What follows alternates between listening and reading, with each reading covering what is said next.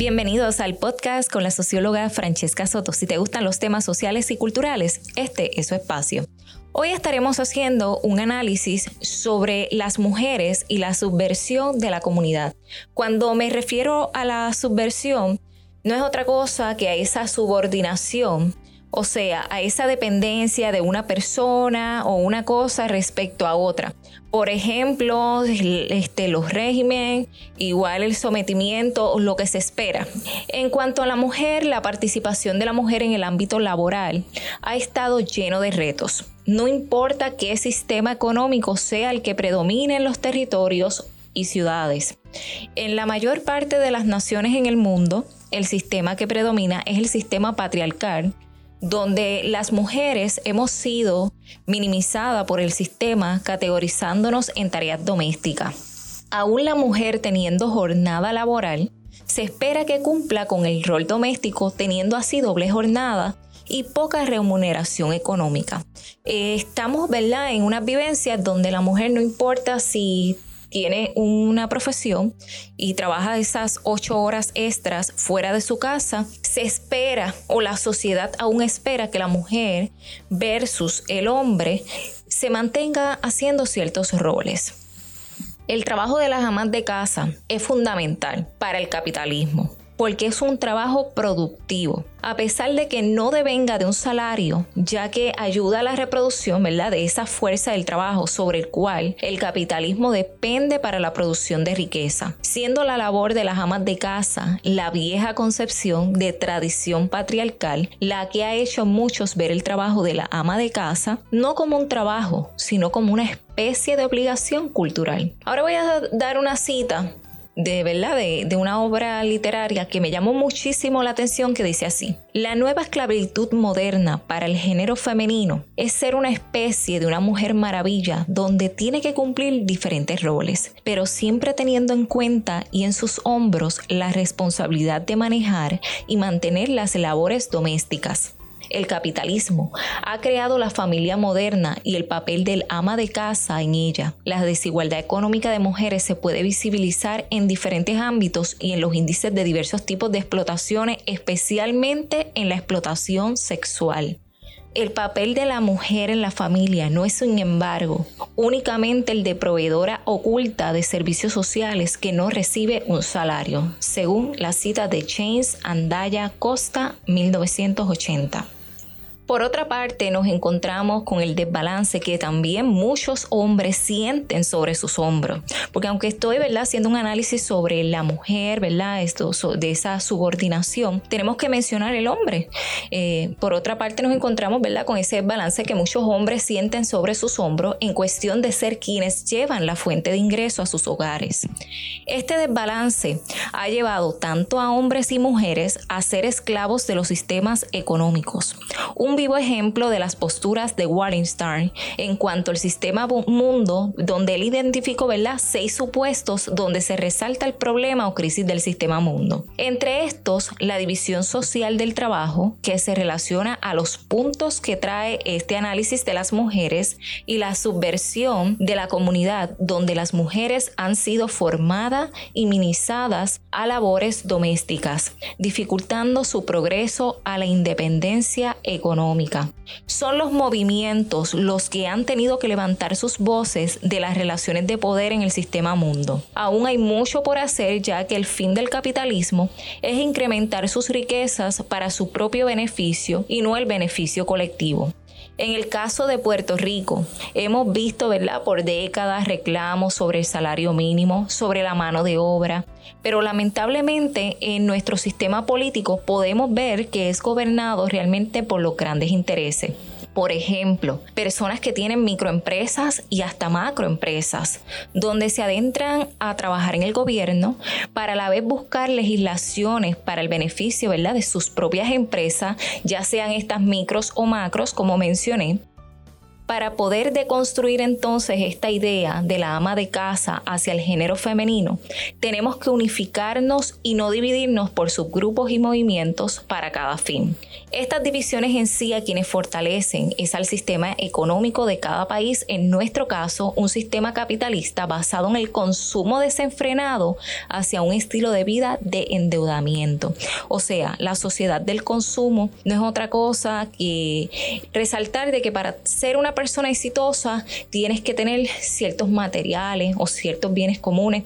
Hay personas que son coleccionistas de materiales y a veces se endeudan simplemente con una visa no es que tienen el, dinero a su alcance o simplemente cobran y lo que cobran lo utilizan para pagar simplemente deudas que van más allá ¿verdad? de esas necesidades básicas.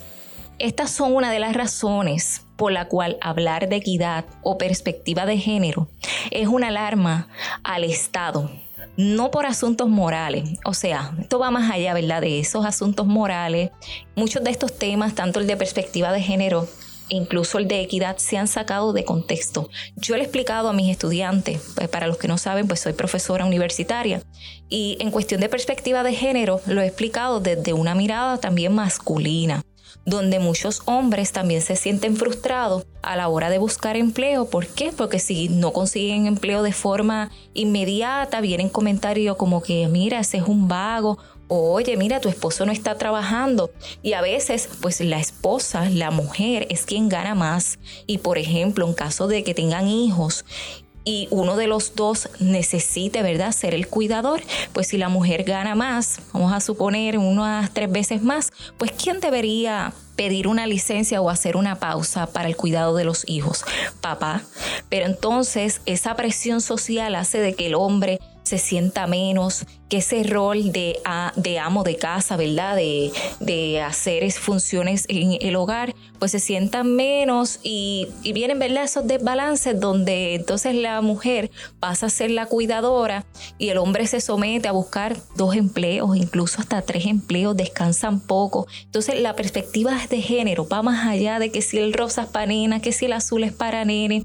O sea, es poder llegar a un balance donde hombres y mujeres vean esa equidad, pero tanto eh, en cuestión de equidad, esa equidad salarial, donde se sientan ambos a un nivel de que puedan tomar decisiones, ¿verdad?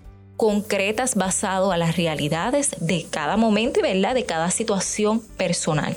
Así que como estoy mencionando, esto más bien es una alarma hacia el Estado. El Estado se aprovecha de que todavía están estos grupos morales, eh, se hacen, ¿verdad?, de que tienen los mejores objetivos y planes de, de ejecutar estas leyes en favor, ¿verdad?, de todos y todas.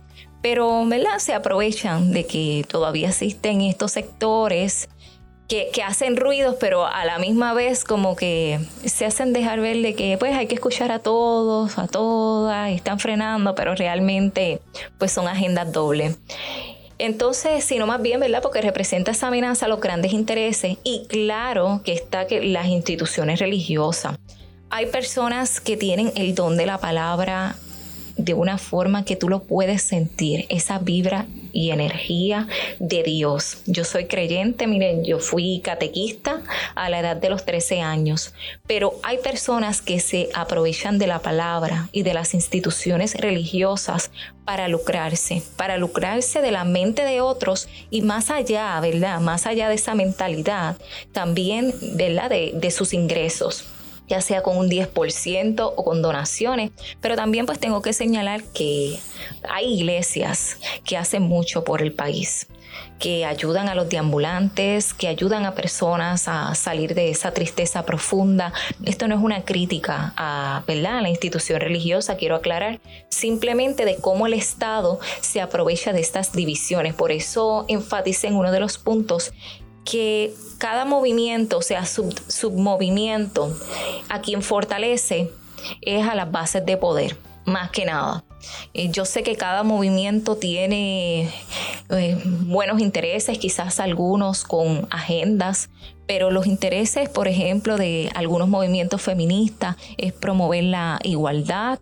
Este, hay otros que son con tendencia más hembrista, en la cual muchos hombres se sienten excluidos pero el fin del feminismo, ¿verdad?, es buscar esa igualdad.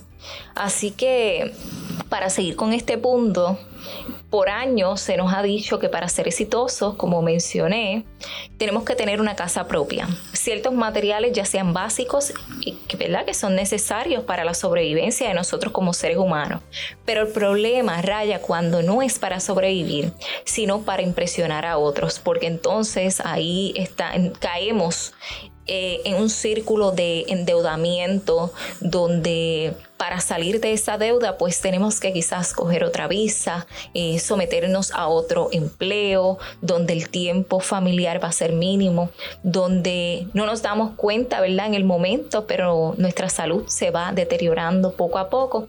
Así que este tema y este análisis que estoy haciendo de las mujeres y la subversión de la comunidad, yo lo que quiero hacer, ¿verdad? Como introspección, y esto no es mi opinión, ¿verdad? Esto, este análisis crítico es basado a varias lecturas y lo que estoy haciendo de forma breve, llevándoles un resumen, sino para que vean cómo esta doble jornada afecta a la mujer, pero también el peso que tienen los hombres crea un gran efecto que al fin de cuentas se, se beneficia, ¿verdad? Ese sistema del capitalismo desenfrenado y meramente patriarcal, como aún ¿verdad? se sigue fortaleciendo. Y en cuanto al capitalismo, eh, tampoco no es una crítica directa al capitalismo, sino al desbalance, más bien hacia el desbalance.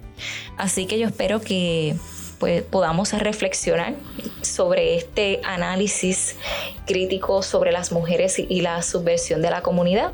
Espero que me continúe escuchando en los demás podcasts que como les dije estaremos hablando de, de temas sociales y culturales para el beneficio de todos y todas, ¿verdad? Para que no queden en la academia, para que no digan en las universidades se tocan únicamente estos temas y yo no fui a la universidad, pues miren, ahora tienen este espacio donde temas que se dan, por ejemplo, en clases como ciencias sociales, en humanidades, en sociología, pues lo, lo, puedan disfrutar para su crecimiento tanto personal como profesional y para expandir esa mente hacia el autoanálisis y el análisis crítico. Así que los espero en el próximo podcast y como saben me pueden conseguir en las plataformas de Facebook como Francesca M. Soto, Instagram Francesca Soto o en www.francescasoto.com, ¿verdad? Para servicios de talleres o asesoramiento individual o para empresas.